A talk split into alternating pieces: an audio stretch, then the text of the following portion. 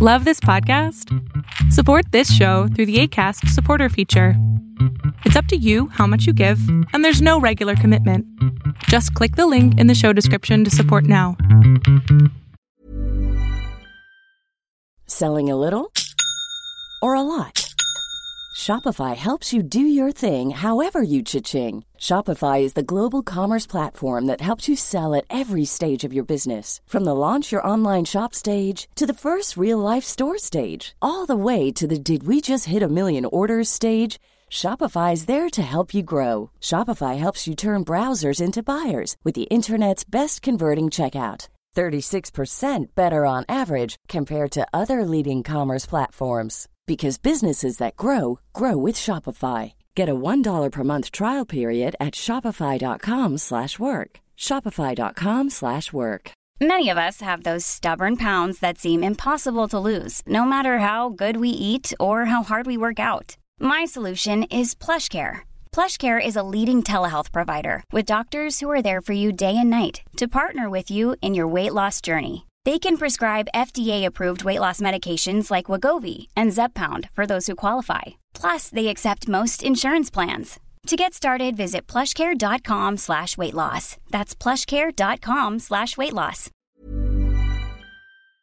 Bueno, salamandras y salamonquis, ¿cómo están? Oigan, pues aquí con el doctor Jeremy Cruz, porque, eh, bueno, primero es nuestro doctor favorito psiquiatra en el sentido de todo lo que es temas de diversidad, género, y, adicciones, le sabes a todo, Jeremy. Esa es una cosa que admiro mucho de ti.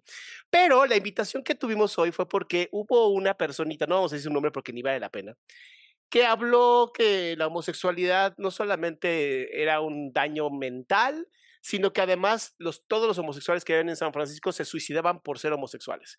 Entonces, ah, yo hice obviamente una burla a esta persona, quedó destruido, honestamente. Y Jeremy me dijo, oye, ¿por qué no hablamos de esto? Y bueno, aquí está. Le decimos de cariño a la tía Jeremy, pero ustedes le van a decir doctor Cruz, ¿ok? ¿Cómo estás, Adrián? Oye, qué gusto verte y pues empecemos a, a trabajar con esto. Esto es muy, un tema que me place mucho porque acuérdense que pues, parte de mi vida profesional ha sido estudiar la diversidad sexual. Así es. Jeremy, a ver, explícanos tú por qué un día los psiquiatras de todo el mundo decidieron que la homosexualidad no es una enfermedad mental. Desde antes de 1990, cuando la Asociación Psiquiátrica Americana decide remover la homosexualidad eh, dentro de sus manuales diagnósticos y sus cosas como patologizantes, ya muchos expertos, muchas personas, incluso desde Freud, así tu abuelito, decían que esto no era una patología. Siempre he mencionado con mis pacientes y con la gente que todos tenemos las mismas estructuras cerebrales para amar. Tiene que ver con las áreas de recompensa, las áreas frontales y demás, la manera en cómo la gente se vincula y piensa. Ok. Eh, pero pues quienes pertenecemos a la diversidad sexual, pues en teoría diferimos de la población general. La población homosexual podría representar entre un 2 a un 5% de la población general. Órale. Esto quiere decir que hay entre 2.6 millones a casi como unos casi 6 millones de personas. Solo en, México. México. En México nada más, que se podrían identificar como homosexuales. Ahora, una pregunta, Jeremy. Cuando estamos hablando de homosexual, nos referimos solamente a personas que tienen el gusto por su mismo género, refiriéndose hombres con hombres, mujeres con mujeres. Exactamente, una persona homosexual, pero ahí te vas, es un poco más complejo, ¿no? La orientación sexual de los seres humanos se basa en la manera en cómo se vinculan afectiva, intelectual y sexualmente con el género de la persona, porque a nosotros no nos gusta la genitalidad, no nos gusta eso, nos gusta el género, la expresión de género. Ok. Entonces, si a mí me late alguien de mi propio género, pues soy homosexual. Si mi interacción con la otra persona es del otro género, soy heterosexual. Así, de muy sencillo. Para explicarlo todavía más fácil es, si a mí me gusta el compadre, pues soy homosexual. Si a mí me gusta la comadre, soy hetero. Ok. Entonces, muy claro. Muy claro. Entonces, desde los años 90, ha habido una serie de búsquedas científicas para ver como la idea de un gen gay. En los años 70 encontraron genes candidatos, pero este estudio nunca se volvió a replicar. En los 2000, así en la época del Y2K y demás, empezaron a, hacer, a ver otros estudios genéticos que nos decían que podría haber varias regiones específicas. Surgieron estudios de neuroimagen que nos decían que los cerebros de los hombres gay, de los homosexuales, eran mucho más cercanos a los cerebros femeninos y los cerebros de las lesbianas eran mucho más cercanos a los cerebros masculinos. Ok. Después en la investigación ya en personas trans salieron otras cosas, pero este es otro tema que vamos a hablar en otro momento. Sí. Entonces, es muy interesante porque hay como diversos fundamentos biológicos, Adrián, con respecto a la orientación sexual. Sabemos que hay estudios moleculares, los nuevos estudios genéticos hoy en 2019-2020 nos dicen que no hay un gen específico para decir que esto es causado por esto. Lo que creen los investigadores es que son múltiples genes que tienen muchas como acciones, además del el componente ambiental. Es decir, estamos ante una condición en extremo compleja que probablemente tiene un componente biológico muy importante, pero que está mediada por como los factores sociales. Lo interesante es, lo loco de esto es que la población homosexual podría mantenerse estable en las diversas poblaciones, como entre un 2 y un 5%. ¿Vale? Interesante. Ahora, entonces, esta idea, esta idea de que los hacen homosexuales, que tanto, ahora que las películas de Disney y que tanto muestra gay eh, hace que los niños se confundan y digan, no, creo que soy gay. Es, Quien se confunde son los papás, quien se confunde son los rucos, no nosotros. A ver, y te voy a explicar así. Yo he crecido en un ambiente bigenerista donde toda la publicidad, todos los besos que yo he visto en películas, series y demás, ha sido producido para heterosexuales, igual que tú, igual que todas las personas. Hemos crecido en un ambiente heterosis normativo, ¿va? Y te lo juro por Dios, no se me ha antojado nada hetero en mi vida. Ok. Ni borracha, ni drogadísimo. Así no, ni en drogas, ¿no? Ok, ok. Y esto es como un factor importante como para mencionarlo. O sea, es algo que viene con nosotros, que evidentemente sí tiene fundamentos biológicos que hoy son más complejos de lo que pensábamos y que se tiene que estudiar más. Claro. Ahí te va una cosa más loca, ¿no? Dentro de esta, como aspectos evolutivos y demás, es muy probable que la homosexualidad esté asociada a, y eso está bien loco, pero son teorías nuevas, ¿ok? Reproducción humana y belleza en las hembras. Ah, ok, va de nuevo, ¿cómo? Ajá. se tiene que ver con algo que se llama biología evolutiva. Y diversos investigadores han encontrado que en donde hay más familiares homosexuales, las hembras, o sea, las mujeres de, lado, de ese lado de la familia, tienen probablemente más hijos. Es muy probable que la homosexualidad esté asociada a un mayor éxito reproductivo en las mujeres, haciéndolas más atractivas de algún tipo de forma y favoreciendo la reproducción. ¿Qué? Hay una cosa muy extraña porque tiene que ver también como cómo escogen las hembras pareja. Las hembras humanas tienen dos tipos de elección. Esto es algo más loco, ¿no? Está todavía es controversia, pero existe como la idea de voy a buscar un macho que me ametralle la panocha, que me guste mucho, pero eso es nada más para coger y tal vez tener hijos con él que tengan mayores habilidades físicas. Pero cuando escogen un macho para criar a sus hijos y demás, van a buscar hombres con una mayor expresión de estrógenos. Facciones más suaves, menos pelo facial, porque son menos agresivos y pueden tolerar los dos años para poder criar a un ser humano. Ok. Eso se llama autodomesticación humana. Las hembras humanas nos domesticaron a los machos y entonces probablemente hay personas que tengan como mayor cantidad de estos genes feminizantes y tras, ahí sale tu tía Jotita. Lo que quiero mencionar es que es muy probable que dentro de esta gran complejidad que hay con respecto a la orientación sexual humana, hay factores asociados más allá de lo que nosotros creamos que era simple, simple atracción, que tiene que ver con la reproducción de personas que son cercanas a nosotros de nuestra familia y que no tiene que ver con nosotros. Claro. ¿Va? Es algo muy peculiar y demás que existe. Además, esto estamos hablando solo de la población homosexual. La población de hombres que tienen sexo con hombres, que son aquellos hombres que, como su nombre lo dice, tienen que sexo con hombres, triplica a la población homosexual. Ok, ok. Estás hablando de que entonces, en vez de 2 o 6%, estamos hablando ya de. 15% de la población podría ser hombres, o sea, aquel vato que de pronto se echa al compadre. Y sigue siendo heterosexual. Quiero aclarar esto porque aquí la gente se pone muy mal. Pero esto bueno, espérate, espérate.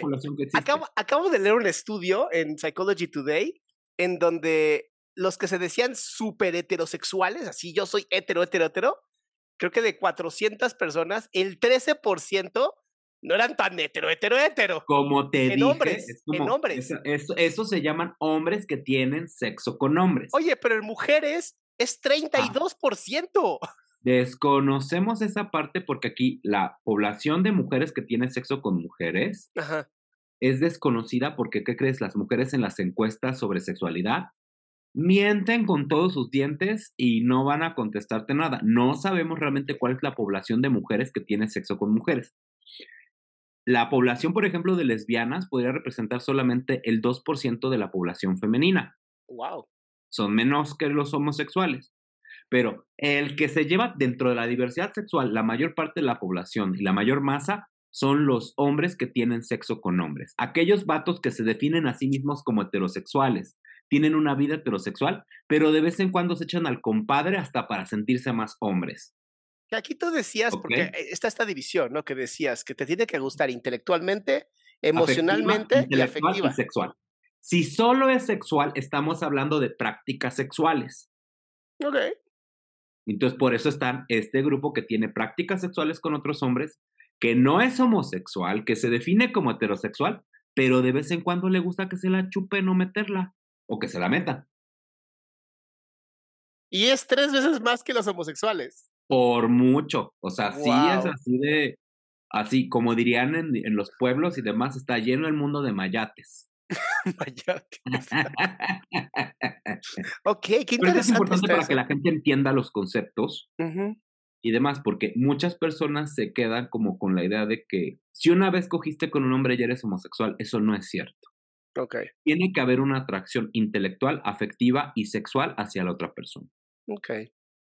Si es solamente, o sea, haz de cuenta, estamos hablando solamente de la parte sexual, pero estas, estas relaciones entre amigos que de verdad no se sueltan para nada, incluso ya grandototes, y que siguen siendo súper amigos, estamos hablando de una relación afectiva intelectual, ¿no? Sí, pero no sexual. Entonces es una cuestión más como llamaríamos platónica o un vínculo homosexual, pero sin una relación sexual. Solamente si se juntan las tres, podríamos llamar ya orientación sexual homosexual. Así es, homosexuales, como tal. Es muy interesante porque también hay relaciones platónicas, afectivas, homosexuales que pueden suceder sin que dejes de ser heterosexual. Estamos hablando de cuestiones mucho más complejas, pero quiero mencionar algo también. En esta cosa y en esta entrevista donde este Dakdub habló, que es una ¿Por persona. qué dijiste el nombre? Pues porque es una horrible persona y hay que decirlo. ¿A qué se dedica ese tipo? Pura ignorancia. No es psiquiatra, ¿eh? es como de. Me imagino. Es justamente líder de un grupo ultraconservador.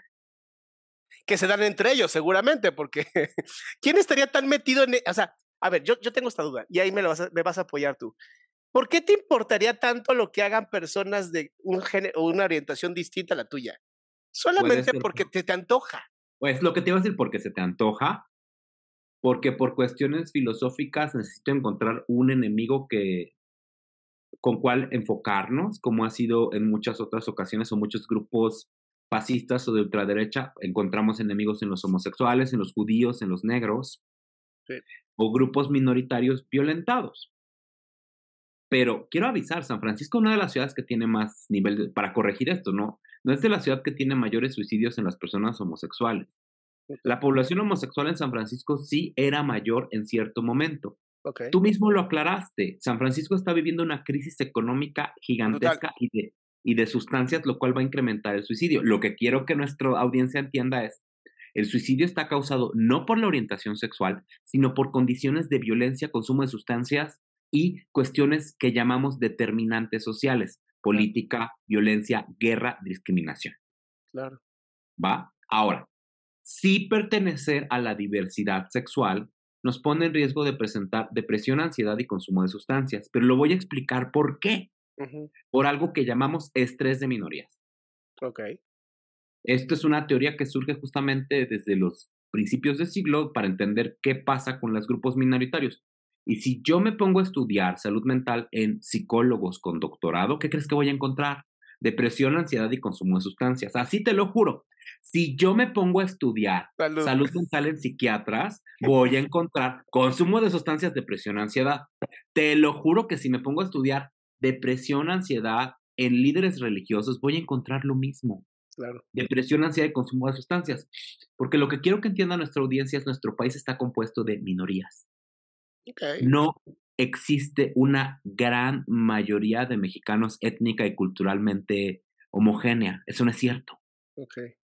Cada costa tiene variaciones étnicas distintas. El centro es muy diferente a la península de Yucatán o a un sonorense. Hasta la variación genética es totalmente distinta en México. No formamos una masa homogénea, sino estamos compuestos de diversas capas de minorías en muchas formas.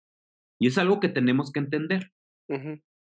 Y a pesar de que, ah, porque hay algo bien padre que pasó justamente en 2021, INEGI publicó datos sobre la diversidad sexual en mayores de 15 años. O sea, hay todo un porcentaje enorme que no se preguntó pero encontraron alrededor de 5 millones, ¿no? O sea, casi dos punto y pico, un poquito más del 2% al 5% de la población, que es muy acorde a lo que te he dicho. Y la población trans encontraron casi el 1%, así que yo me cagué porque eso es muy similar a los valores internacionales que hemos encontrado.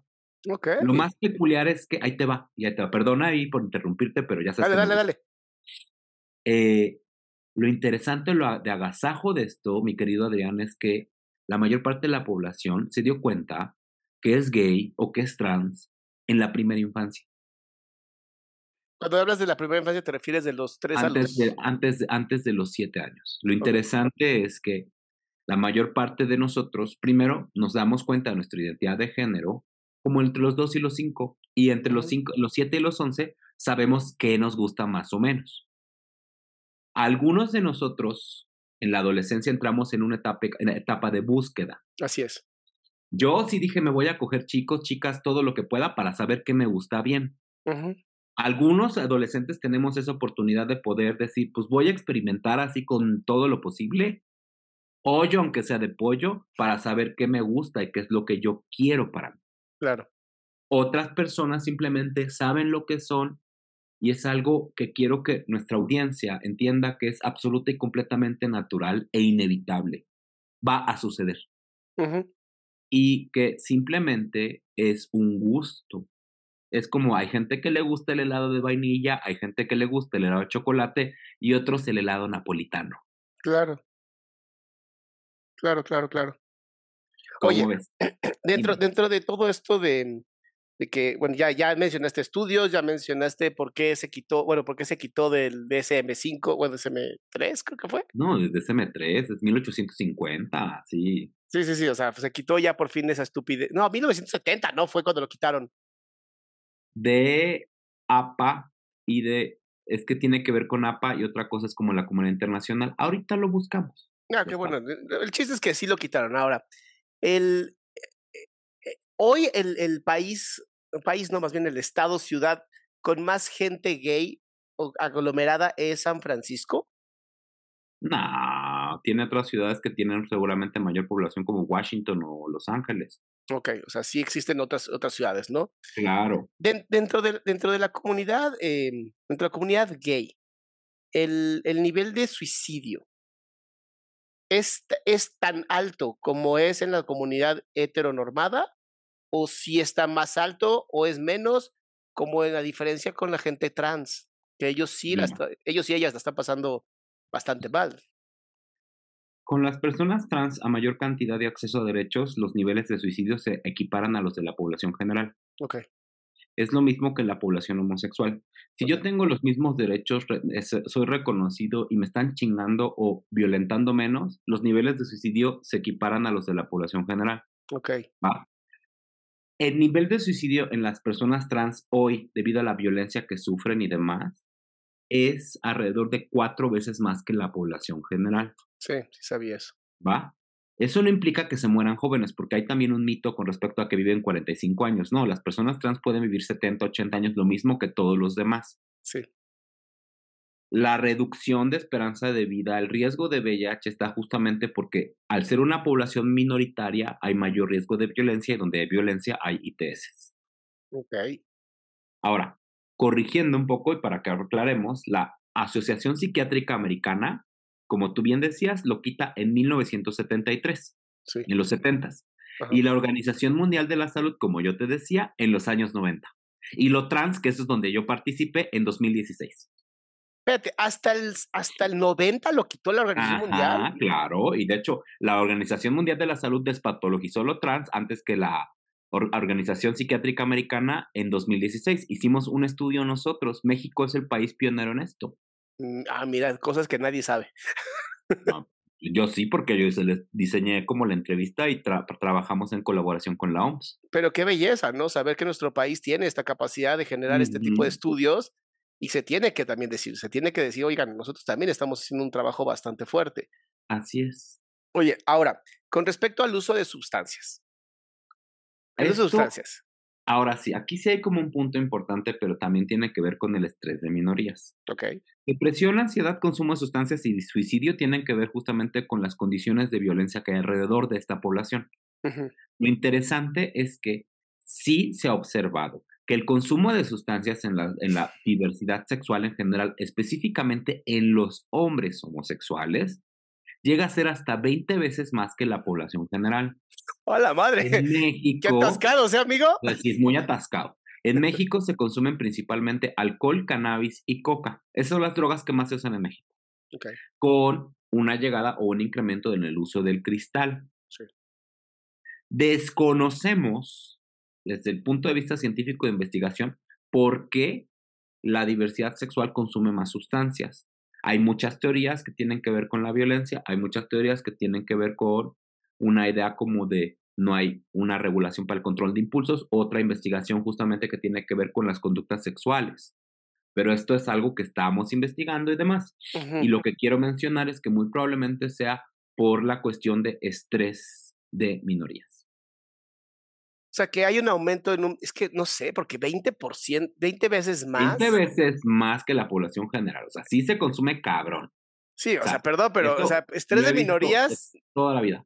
No lo sé, amigo, no lo sé. Me suena más a que les gusta el placer extremo, que están adictos a la dopamina. También, no es que seamos adictos a la dopamina, sino simplemente es. Hay algo que se llama, y está bien estudiado, que se llama estilo de vida gay que es si vivimos en cierta forma distintos a los heterosexuales. Okay. Yo no tengo que llevar lineamientos como de me comportarme, ser el pater, familias y demás. Okay. Yo, si quiero, puedo tener hijos a la edad que se me pegue la gana. No tengo que llevar una familia ni llevar como estas situaciones heteronormadas, entonces sí me puedo drogar y vivir de otra forma. Ya entiendo por qué tanto odio contra la comunidad gay. Son más felices. no necesariamente más felices y demás.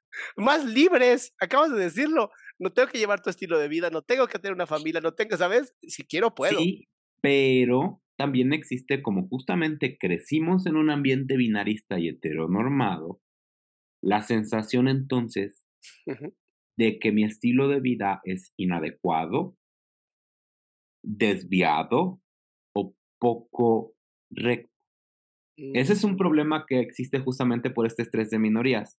El resto de la población violenta, discrimina y dice son promiscuos, eh, tienen más riesgo de enfermarse y demás, sin entender como la situación de violencia que hay. Muchos de mis amigos crecieron en ambientes con alta discriminación y estigma. Sí. como haciéndolos, haciéndolos sentir que había algo mal en ellos. Y bueno, a la fecha, ¿eh? Eh, estamos en plenos, me encanta porque estamos en el 2023 y todavía tenemos, todavía tenemos, eh, no, no quise neandertales porque no, no son tan tontos. No sé, homo habilis, ¿no? Eh, podemos llamarlos así, ¿no? Tienen ciertas habilidades de, de cierto humano que todavía se enojan así de, ah, ¿por qué se están besando en la calle dos gays? Ah, ¿qué? ya sabes. Todo el tiempo en mi vida he visto parejas heterosexuales fajándose y besándose en la calle. A mí me da asco todo eso. Tanto homosexual, heterosexual. A mí no me, no me gusta que nadie se bese en la calle. No se me hace algo bonito. Es como, un pico está chido, un pico está chido. Pero ya cuando empiezan a atascarse en la calle es como, no mames. Pero quiero que entiendas que esto es un factor cultural. ¿Atascarse en la calle? Sí, mi gringo, mi novio, siempre me ha dicho, ¿por qué puta madre la gente se está besando en la calle aquí todo el tiempo? Y yo, es algo cultural, lo has visto también en España, lo has visto en Italia, es algo de la cultura latina, amplia. En Grecia también va a haber gente fajándose en la calle. Ok. Porque somos culturas medio tropicales del calor, entonces mucha de nuestra vida es afuera. Claro. Y siempre ha existido esto, y esto es un factor importante, pero conforme hemos ganado derechos, entonces pues al menos ya pude de la mano con mi pareja y eso me parece como algo sano y me parece más divertido que los chavitos, los menores que yo, puedan hacerlo de forma natural. Fíjate qué chistoso, ¿no? Justo una de las cosas que me preguntaron en el Instagram fue, oye, ¿qué, ¿cómo le dices a tu hijo o hija de seis años si ve que eh, dos hombres o dos mujeres se besan? ¿Qué les explicas? Y eso me pasó. Eso fue lo más hermoso que a mí me pasó. Estaba caminando con mi hija en Polanco, de la mano, y vienen dos chicos de la mano, y de pronto se dan un beso muy bonito, muy tierno el beso, y se siguen. Y mi hija se me queda viendo y me dice, ¡Ah! se acaban de besar dos hombres. Y yo, sí, mi amor, se aman. Entonces, ¿los hombres se pueden besar entre ellos? Y yo, si se aman, se pueden besar. También las mujeres, si se aman, se pueden besar. Ya después lo complicaremos más y si se les antoja se pueden besar. Espérate, y si Se desean, pero... Eh, esto fue lo más cabrón, esto fue lo más cabrón. Se, quedó, se me quedó bien. Seguimos caminando y se acabó la plática. No hubo un, oh, mi cerebro me duele, creo que soy gay. Nada, no le pasó nada. Y a la fecha mi hija es una persona que entiende perfectamente que las familias pueden ser diferentes, que las relaciones, mientras haya gusto, amor y como dices tú, hasta nomás por pinche este, placer, se vale. Algo bien consentimiento, obviamente. Es lo que explicamos, ¿no? Lo normal es diferente en cada casa. Está cabrón. No, no existe como una normalidad específica, solo estadística. estadística. Pero estamos de acuerdo que lo que hagas tú con tu trasero de verdad a nadie debería importarle. Eso es lo que queremos y la idea es que la pase la gente bien y que se disfrute.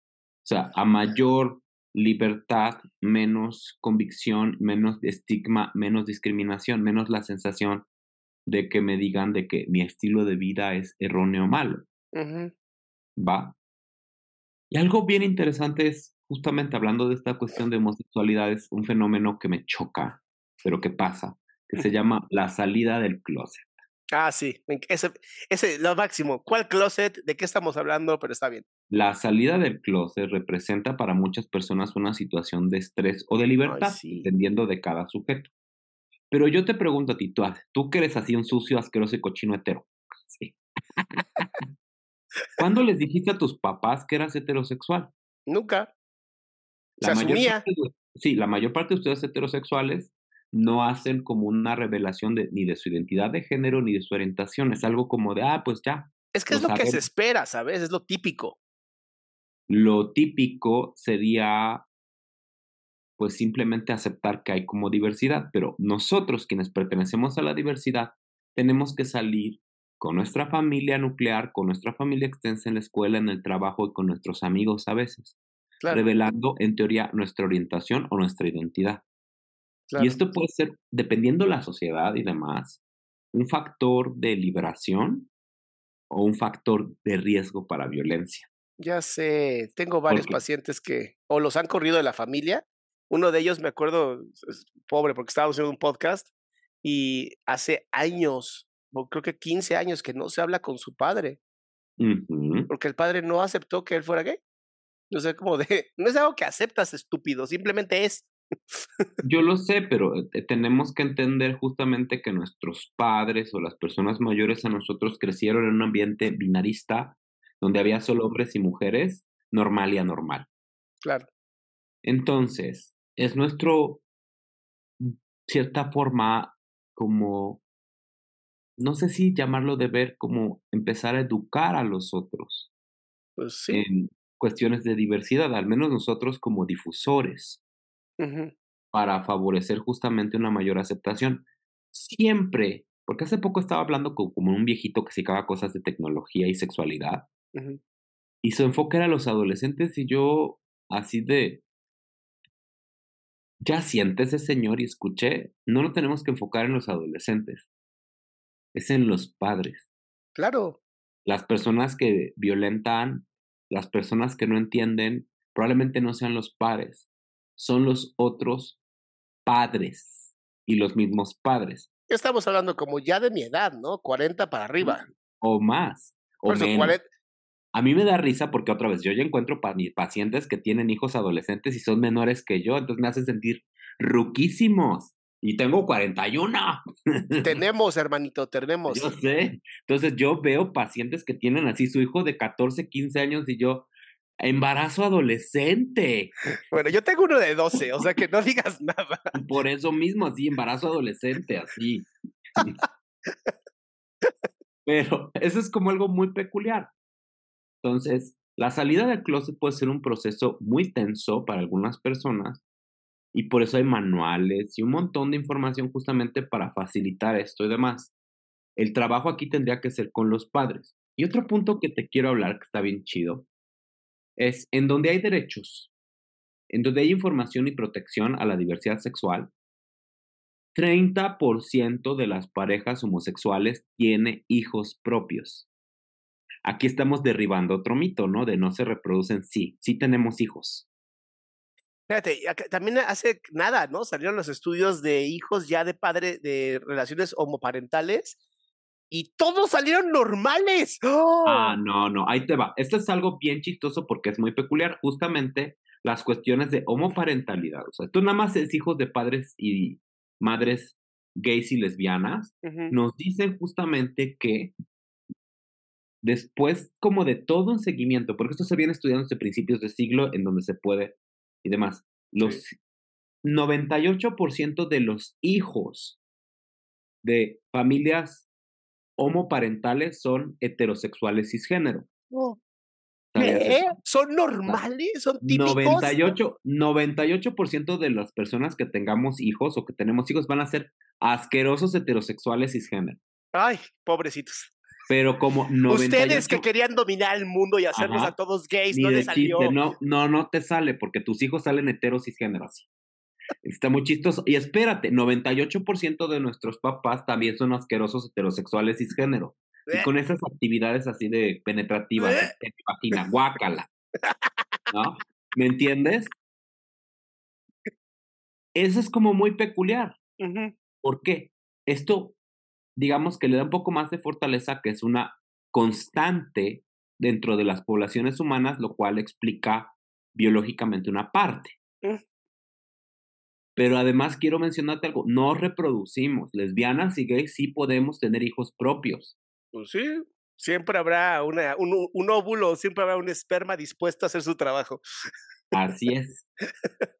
Oye, Digo, yo sé que de pronto pasan estos eh, terribles eh, escenas, ¿no? Donde yo sé que ahorita se agarraron de un, de un tema, de una noticia de unos padres eh, homosexuales que traficaban con sus propios hijos, ¿no? Adoptados.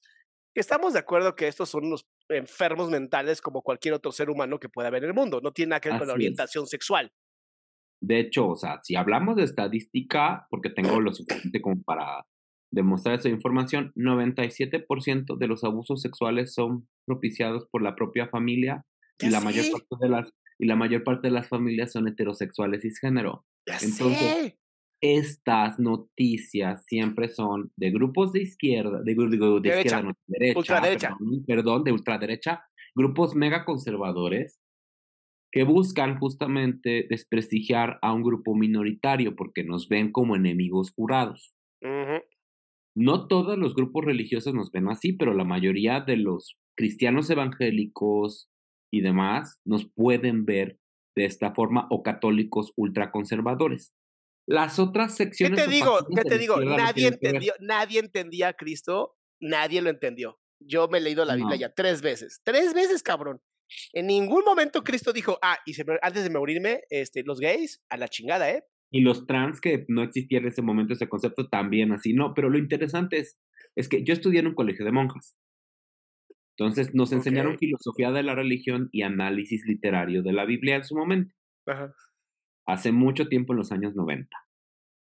Y dentro de la filosofía bíblica, que es algo que uso justamente para los papás religiosos, es el mensaje cristiano solo se basa en dos componentes, ya viéndolo reduccionistamente, perdona y ama. Mira, nada más. Nada más. Todo lo que pueda existir como en cuestiones del Antiguo Testamento se justifican por un pueblo minoritario que tiene que sobrevivir. Todo lo escrito A ver, Aquí, aquí, es que aquí, aquí yo tengo que hacerlo porque yo estuve justamente, eh, en el año que estuve estudiando la especialidad en adicciones, me metí a estudiar también el judaísmo ortodoxo. Ajá. Porque, pues, ya sabes, pinche güey no tiene nada que hacer en la vida, ¿no? Y algo que me decía el rabino, y es, es un rabino muy ortodoxo, o sea, de payes, ya sabes, así, de los, de los que ves y dices, este güey tiene, ahorita ya tiene 11 hijos, o sea, es un güey que sí, sí cumple con la ley. Quiere repoblar el mundo. Él me yo le pregunté, a ver, la típica pregunta, homosexuales. Me dijo, mientras no sean, mientras no sean rabinos, no hay ningún problema.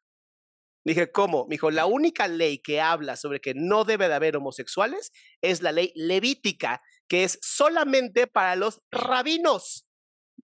Porque en esa época, en esa época, necesitábamos más levitas. No podíamos tener güeyes pasándola increíble vestidas, así pasándola increíble. Oye, no teniendo hijos. Y justamente en las cartas posteriores, en los evangelistas posteriores a Cristo. O sea, Pablo, que era un romano asqueroso. Mm, sí, pero no es que te va porque hay una explicación para eso. Ajá. No necesariamente era en contra de la homosexualidad, sino era en contra de abusar sexualmente a tus esclavos. Mira. Es como una interpretación hoy que se puede entender mucho más. No es contra la homosexualidad necesariamente, sino contra el abuso sexual a las personas que no se pueden defender, que era como una cuestión más de evaluación o entendimiento de una crítica a la esclavitud y a las conductas. estamos de acuerdo que en Roma y Grecia, eso de andar en todo mundo se daba contra mujeres mujeres, era como común. La Iglesia Católica en el siglo XII y en el siglo XIII casaba a los hombres en algunas secciones de Europa. ¿Casaba? Ajá, existía una ceremonia de hermanamiento entre dos hombres para que pudieran vivir juntos en santa castidad bajo la bendición de la iglesia. Pues quiero avisar que también modernos? La, posición de la iglesia con respecto a la homosexualidad ha ido como olas fluctuando. Pero esto hay que estudiarlo, estas ceremonias de hermanamiento y demás se tienen que entender de otra forma. Incluso la posición o la visión que tiene la cultura occidental sobre la homosexualidad ha ido cambiando. Ok. Oye, ¿has, ¿has, oído hablar estos, este grupo que es de derecha? A mí me llama mucho la atención y me gusta mucho lo que hace, que se llama Gays Against Groomers. Ajá. ¿Has visto lo que hacen? No, pero pues vamos a verlo, cuéntame. Es, es una, es una, eh, no sé, es una asociación, supongo, comunidad de personas gays que están en contra de que a menores de, creo que 11 o 10 años, se les esté metiendo toda esta ideología sobre orientación y sobre cosas, pero dice, no hay necesidad. No hay necesidad cuando son chiquitos que se les empiece a joder con esto. Ya cuando llegan a cierta edad, ¿por qué no empezar a hablarles de orientación, de sexualidad? Y es con todo, es como esta onda en contra de a los niños tan chiquitos de 3, 4 años, estar diciéndoles que hay niños que no se sienten niños, que hay niños que no se sienten niñas, ¿sabes? La parte binaria, todo esto. A mí me gustaría Obviamente es un tema muy polémico y que hay, que estudiar muchísimo más. A mí me gustaría, tú me dices, nosotros nos damos cuenta, o la gente que somos esta minoría, nos damos cuenta en la primera infancia. Pero ¿qué tanto es importante empezar a hablar de esto en la primera infancia y no esperarte a lo mejor a la segunda? Ah, yo diría que la educación sexual se tiene que dar a lo largo de la vida en diferentes etapas y momentos. Bien. Es decir, yo en un principio, de los dos a los tres años o cuatro años, tengo que saber nombrar las partes de mi cuerpo. Y que no te toquen. Y, y avisar datos de alarma para que nadie me toque, ¿no? Entre los cinco y los seis años, saber un poco más o poder expresar qué soy. Me veo como niño, como niña. para tener como una idea de cuál es la identidad de mi hijo y no hacer estupideces. Ir conociendo un poco más sobre las funciones biológicas, explicar de una manera somera qué son las relaciones sexuales, y seguir justamente hablando sobre elementos de que no te toquen e identifique el abuso. Claro. Yo diría entre los 7 y los 11 tenemos que empezar a hablar de, oye, tal vez a esta edad te empiecen a gustar los niños, las niñas, los dos o ninguno. Claro. ¿Va? Porque hay sexuales. Existen. Y de ahí, entre los 12, 13 y demás, es protégete, estudiate, uh, mastúrbate, aprende sobre Porque justamente cuando estaba hablando con papás y demás, les preguntaba a las mamás, ¿en qué momento les han enseñado a sus hijas a masturbarse? No, bueno. Y entonces ahí viene como la cosa de, no, pero ¿por qué demás? Y yo, eso es justamente hablar sobre la sexualización y lo negativo que es la sexualidad en la mujer. Y entonces eso hace que bueno, espera, espera, espera, espera, no tenga orgasmos, ¿eh? Espérate, espérate. A mí jamás me enseñaron mis papás a masturbarme tampoco, ¿eh? Pues deberías de aprender o al menos enseñarlo con tus hijos para explicarles como el concepto de autoplacer. Una vez que aprendemos a autoplacernos, cambia un poco nuestra percepción, podemos prolongar el inicio de las relaciones sexuales, porque la idea de a mayor educación sexual, los chicos empiezan más tarde a tener relaciones sexuales y más protegidos. Eso que acabas de decir es oro en este podcast. Oro. A mayor educación sexual, más se aplaza el empezar a tener relaciones sexuales. Esto es impresionantemente importante porque ¿cuál es el miedo de todos los papás? Es que les, si les enseñamos, se les va a antojar y van a andar cogiendo a los 10 años. Y yo, pues mira, ya hay embarazadas a los 9, 10 años, entonces, este, algo está pasando. La o la falta de educación sexual. Si damos educación sexual, empezamos a enseñar a nuestros hijos a a cierta edad, a la edad que sea como más prudente, más cercana a la adolescencia, tienes que aprender a masturbarte. O sea, no le voy a enseñar con videos y nada, sino decirle, te puedes tocar de esta forma, de esta forma y demás. En un contexto verbal educativo, favorecemos justamente que crezcan más sanos, prolongamos el inicio de las relaciones sexuales y tienen mayor información de calidad. No, es que eso vale todo. La mayor parte de los adolescentes reciben esta información parcial y pitorra en las escuelas. Sí. No, no, cállate. cállate. Las escuelas son una basura para enseñar educación sexual. O sea, e, enseñan biología. Sí, ¿quién crees que los limita? Los papás. ¿A quién hay que enseñarles educación sexual? Pero es que como empieza, bueno, sí. Eh, qué bueno que están viendo este podcast, compártanlo con todo mundo, manden así, vayan así, escuchen a Jeremy, escuchen todo lo que estamos hablando aquí, porque es importante. O sea, entiendo que estábamos hablando también como justamente de orientación sexual, pero esto lleva un tema a otro y es más importante. La educación en sexual en los padres puede cambiar varias generaciones. Y como decía, ¿no? La educación sexual va cambiando a lo largo de mi vida. O sea, no es lo mismo que yo aprenda, ah, bueno, entonces aprendo ya, sé que masturbarse no es malo, sé que masturbarse me da placer, sé que masturbarse también es una situación de salud. Los hombres seamos lo que seamos, tenemos que eyacular al menos 21 veces al mes para reducir el riesgo de cáncer de próstata. El orgasmo en las mujeres favorece justamente una mayor respuesta inmune y las hace más saludables. Pero conforme vas creciendo, es pues también tener como la idea de puedo tener sexo durante el embarazo, si no, hay que verlo. Puedo justamente en la edad adulta experimentar más cosas, no puedo. Cuando soy mayor de edad o tengo 50, 60 años, en teoría, según los estudios, el placer es mucho mayor que cuando será joven porque hay menos ataduras.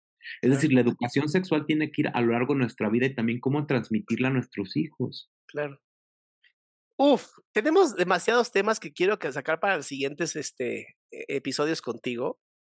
Sobre todo este que acabo de decir, cómo educar sexualmente a nuestros padres. Ese va a estar buenísimo. Tenemos que hacer ese y hablar de eh, transexualidad, que es un tema que vaya cómo está jodiendo hoy.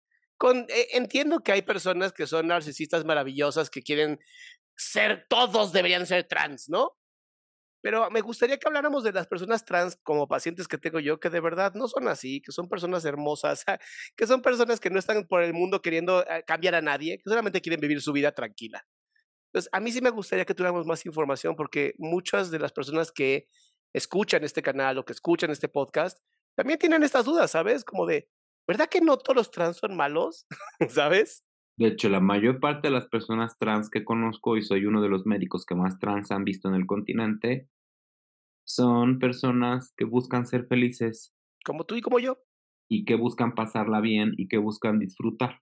Claro. De cualquier otra persona. Lo que quiero mencionarle a toda la gente es justamente nuestra orientación sexual, nuestra identidad de género, es simplemente una característica más como ser pelirrojo o ser zurdo. Qué bonito. No es más allá de eso, simplemente es eso, es una característica, como tener ojos verdes. Es algo que nos toca. Claro. Tenemos que integrar a nosotros y decir, pues sí, me gustan los vatos y también me gusta estudiar, también me gusta pintar, también me gusta comprar ropa, también me gusta vagar. Claro.